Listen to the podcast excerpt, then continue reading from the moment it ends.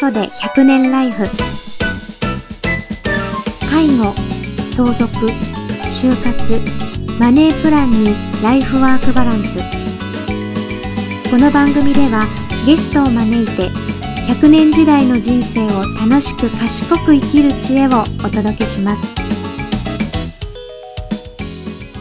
はい、高袖100年ライフ始めます。ケアライフハーモニー堺の上野です。どうぞよろしくお願いします。はい、今回はですね、ちょっと僕もインスタ結構やってるんですけれども、あの、インスタでしょっちゅうリール動画が流れてくるので、これが一体どんな人なんやろなということを聞いたら、なんと高井先生のお知り合いやいうことで、びっくりして、あ、ぜひお話聞かせてくださいということで、ゲストにお越しいただいております。今回はですね、その池谷育子さんにお越しいただいておりますので、今日はどうぞよろしくお願いします。はい、お願いします。はい、そしたら、あの、池谷さん、簡単、これ、芸名ちゃいますよね。本名です 本名ですよね。あ、よろしくお願いします。だから、なんか、カタカタカナやから、なんか作家の名前かなとか思ったけど、池谷育子さんということで、はい、じゃあ、ちょっと簡単にですね、自己紹介の方よろしくお願いします。ご紹介いただきました。はい池谷育子です。はい。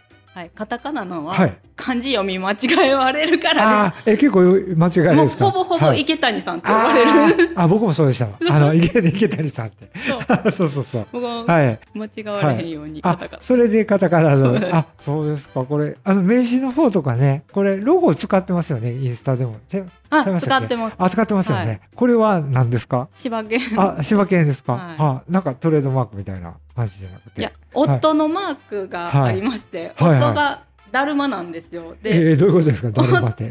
あのインスタの はい。ロゴ、あ、あの、インスタのね、アイコンのね。アイコン、はいはい夫がだるま夫を先に作ってはい自分何にしようかなって思った時に、はいはいはうちに招き犬がの置物があるんですよ。い。あ、家にね。はいはいはいで。うん。その犬多分秋田犬モデルなんですけど、はい。実家で柴犬飼ってて、はいあじゃあ自分のアイコン柴犬の招き犬にしようと思って、はい。あ、な作ったんでするほど。あ、はいほんでこれでイラストを作ってみたいな形で。で、今、あの、インスタでもアイコンになってるみたいな感じですね。はいはい。どうぞよろしくお願いします。し島県の紹介になっちゃったけど、池谷さんどんな人かって言ったら、簡単に。はい。私は夫がはい認知症で、はい。はい。6年ぐらいはい家で一緒に夫と暮らしてて、すごいですね。はいはまあ、ここ23年落ち着いてきて、い。はい。なんか楽しくやってるからなんか認知症の人と暮らすってもう過酷でしかないみたいなもうイ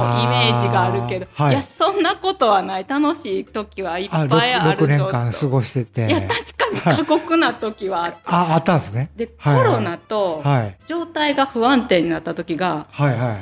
重なったっていうか同時ぐらいに来てものすごい大変やったんです。でそれが今落ち着いてきて、はい。はい。毎日楽しいなと思いながら 暮らしてて はいはいはい。なんか夫が日に日に可愛くなっていって 認知症なんかやっぱり介護職の人も言わはるんですけど、はい。認知症の人どんどんどんどん可愛くなっていく。で可愛く確かに可愛くなっていってもう人に見せびらかしたいなって思うようになってもう自分の子供そう見て、はい。なんかはい。私これ親バカなんかなって。親バカはい。いやでも人に見せたい、でもこれはい。夫の許可なく認知症の夫インスタに載せんのどうなんかあで。悩んだ結果もういいやと思って、もうええわ。もうええわ載せてしまえみたいなもう今日。本人わからん あし今、すさまじく上げてますもんね。そうなんですどや可愛いやろどやみたいなあもう見せたいと思う。夫の可愛さを見せたいみたいな。ああ、そんな状況で今。あ、結構楽しくなってたんだ楽しく。え、もともとこれお知り合いだったと結構年齢とかね、は離れてるってお聞きしたんですけど、いはい。年齢離れてて、はい。どうやって出会ったとかなんか、それは私が。沖縄に旅行に行ってた時に、はい。夫が沖縄に住んでたんです、あ、そうなんですか。はい、で知り合ったっていう。いいやいや、分かれへん。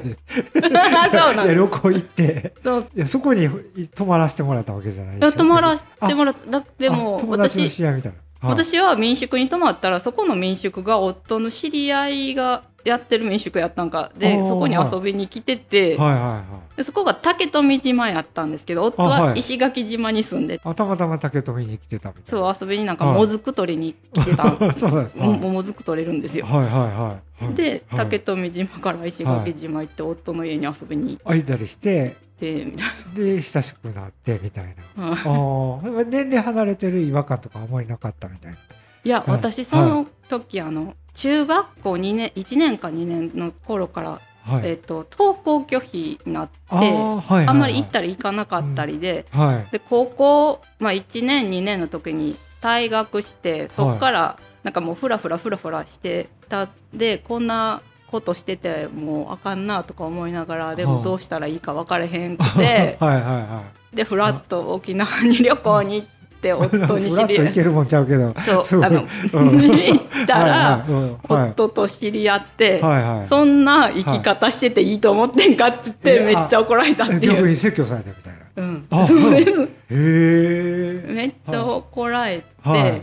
あこの人についてったらなんとかなるかもしれないって思あったそうなんですんですよ。か。あれ普通やったらね怒られたらちょっとでもあの人嫌ってなるけどなんかのきっかけが欲しかった。ああこう押してくれるとか。そうです。でその言い方にもちょっと愛があったりとか。いやめっちゃ厳しかったです。けど。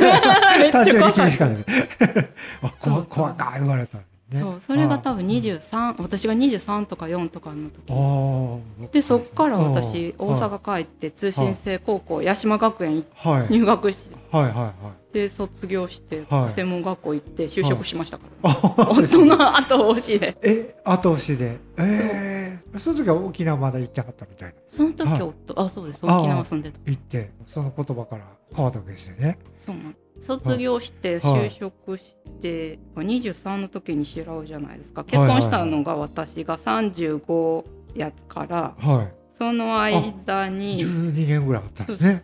結婚するはずじゃなかったんです、はい。その間に夫がうん。認知症って診断される前にまあこれほぼ確実認知症やろうなっていうああ症状がもうこのはい。先一人でこの人は生きていけないやろう生活できないやろうなって思った時に、私は完全に手を引くか結婚するかどっちかやなと。もああなるほど。はい。う中途半端には付き合ってられへんと。手引くか結婚するかどっちかってなって結婚したっていう。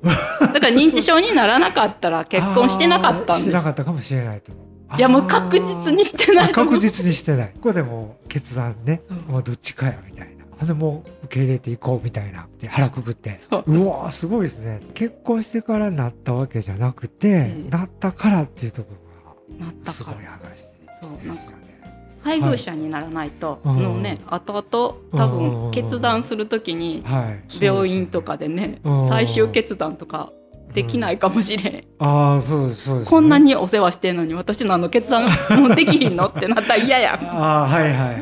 じゃあ配偶者になっとこうみたいな、ああなるほどすごい話ですね。まあ年齢もね離れてるし実際まあ腹くくったけど生活してみてなんかギャップとか思ったこととかあります？腹くうんくったらこ、はからこそはい。やり抜けるみたいな、ああ多分うんうんうん自分の親とかってはい。介護するって選んで介護してるわけじゃないじゃないですか。長年連れ添った配偶者であも介護するって覚悟して介護始まるわけじゃないですか。ま私うん、やるって決めて始まってるかあらその自分で決めたからみたいな、そこがあるんででま知ってるっていうところがまあ自分には良かったんかなと。あ、ああなるほど。実際いろんなことがあっても自分の選択やから。もう選択かっこええな男前ですよかっこええ。コロナあたりがすごく大変やったってお聞きしたんですけどどの辺が大変やったんですかね？やっぱりうん。生活様式が変わるのあにー慣れないじゃないですそか。まそ外出られへんとか。いやもう外は全然バンバン出てました。もう止められへんからもうなったらしゃあないと思って。あもう自由に出ていきはるみたいな。もう外やしはい。散歩 OK やったじゃないですか、緊急事態宣言の時でも散歩は OK やった。別にあーそうそうもう散歩やから、はいはい外はいあそこはもう全然出ていってるし、うん、街中がみんなマスクして、もうマスク姿がまずそもそも見慣れてないから。はいはい。とかお店とか入ってもあの、はい。ビニールシートとかめっあはいされはいてたんじゃないですか、あもうああいう雰囲気とかも嫌やしで。あれに荒れてた、はい。えご本人が荒れてたパニックになった本人がもうだからその、はい。なんか新なんなん新生活様式って言われてましたっけああ言われ。ててますねあれに全くなれないとか。世界が変わってるのにはい。対応できない、はいそうそれで、はい。家に帰りたいととにかく家に帰りたいって言うけどはい。多分その何に帰りたい家に帰りたいってその夫鎌倉出身なんですけどえ関東の方ですか？関東。はいはい鎌倉はいはい。帰ったところで帰りたい家があるわけでもないし帰れるわけでもないしはい実家があるわけでも。で多分あったとしてそこに帰ってうん。じゃあそこで落ち着けるかって言ったら多分落ち着けるわけでもないしもうどうしたらこの人が落ち着くのかがわからない。とりあえず外行くからついていくああえ大変です。まだ荒れるっていうのはどんな感じで荒れるんですか？えもうどうし帰るわ。帰る。あもうなんかもうそんな家どこにもないんや。もうだってついていかないといけないからもうついていくのしんどくなって。あ殴り合いの喧嘩してえ？そんな家どこにもないねーえそこまで喧嘩したりとか？あだから私も私ではい。誰にもはい口も何にも言えないコロナやったから、ああそっかそっか。そうですよね。ストレスもたどまるし。こにもはけ口ない状態で二人っきりが。ああそうかそうかでその頃、デイサービス今まで行ってたデイサービスはい。今まではその徳田さんの言ってああなごみなごみさんね。はいはいはい。言ってうんたけど、そこは認知症対応型じゃないじゃないですか。ではいはいはい。そこでちょっと対応しきれなくなってあー。デイサービス変わったけどそこにも慣れなくって、ああはいはい。なんかほんまに24時間ずっとなんか何ヶ月間かずっと一緒におってはい。一人になれる時間あーも行かへんようにななって。で一緒に、はい。一緒に行ってたんです。あ一緒に行ってはったんですか？えー、大変。えずっと付き添って？ずっと付き添って。えー、ななんでって言ったらあれですけど。え、うん。もうデイサービスのスタッフさんが対応できないから、多分そんな。あでだから慣れるまで一緒に来てほしいとあ言われてでずっと言ったけど、はい。一向になれる気配がは いないと。ないぞはい。と、あでも朝からずっとそこのデーに横ついてみたいな。そう。いや大変。でも2時間とかしか、でもそこで我慢させられないから。ああもう帰るでみたいな。そう暴れることはないですよね。暴れます。暴れるんだ。あだから取っ組み合いの喧嘩をしてどうやったらいかに安全に喧嘩をするかっていうはい。こと考えてましたもん。あ 池谷さんが？そうです。だから はいはい、はい、ベッドの上で喧嘩すると安全っていう。えどういう点で安全？頭打たない、ないから、ああえそこまでそこまで考えてそこまですよすごいですね。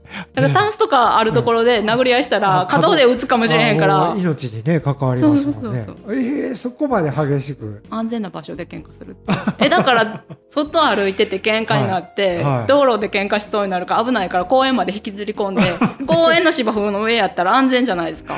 まあねタオルで。そうそう周りに何もないし安全なとこ引きずり込んで喧嘩してました喧嘩してうわー。えそれそこでも殴り合いになるそうそう喧嘩で殴り合い。そうそうそう公園で殴り合いしてあ誰にも通報されへんよう通報されへんかった今までは通報なかったみたいな。うんコロナで人誰も外におれんかったからかな、えーすごい話ですね。どこで終わるんですかそのえ夫が疲れて終わる 強烈ですねなんか。もうごめんなさい僕どうしたらいいか分かりません。すごい。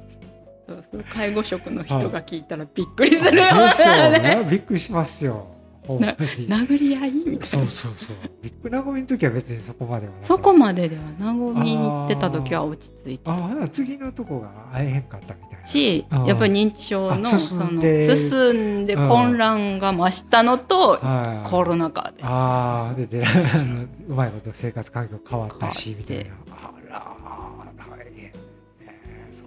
か。あでちょっとまあコロナも5類になって、まあ、若干世の中も変わって落ち着いてきたみたいな。であとうん。夫がそはい。の硬膜下血腫になってちょっはいと体が不自由になって歩歩きはい。回れなくなったんですよあ一人で。あなるほど、それはほんま楽。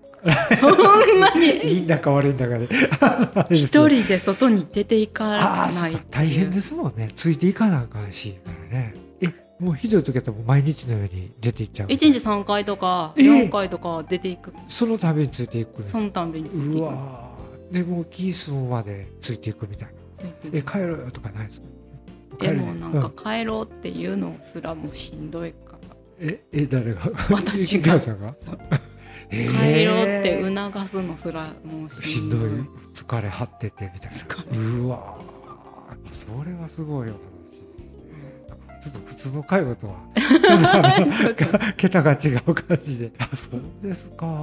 でまあアルツハイマーとかの認知症になるんですかね。そこを検査してなくって。あはいはいはい。もう本人嫌がってるからせんでいいやろもうって先生がまあそのまま進んでって、うん。あ今要介護何本ぐらい5あ五あそっか。五だね。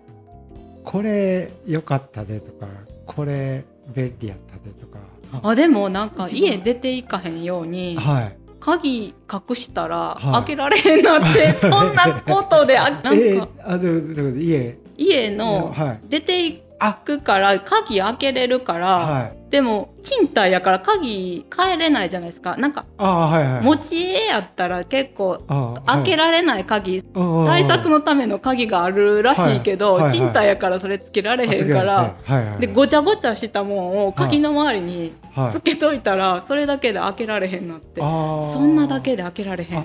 開けて出るっていう。出ていくんあそれがあったらなんか開け方がいでも私開けようとしまったら簡単に開くんですよ。ああそうただごちゃごごちゃして周りがちょっとごちゃって見えるだけっていう。あそれでこう開けられへんで。そえそれはごちゃごちゃは何？うなんかヘルメットとかかけてましたえねヘルメット？あほんまの？工事用のヘルメットがなんでか知らんけど家にあったからそれを。なか？ったんです。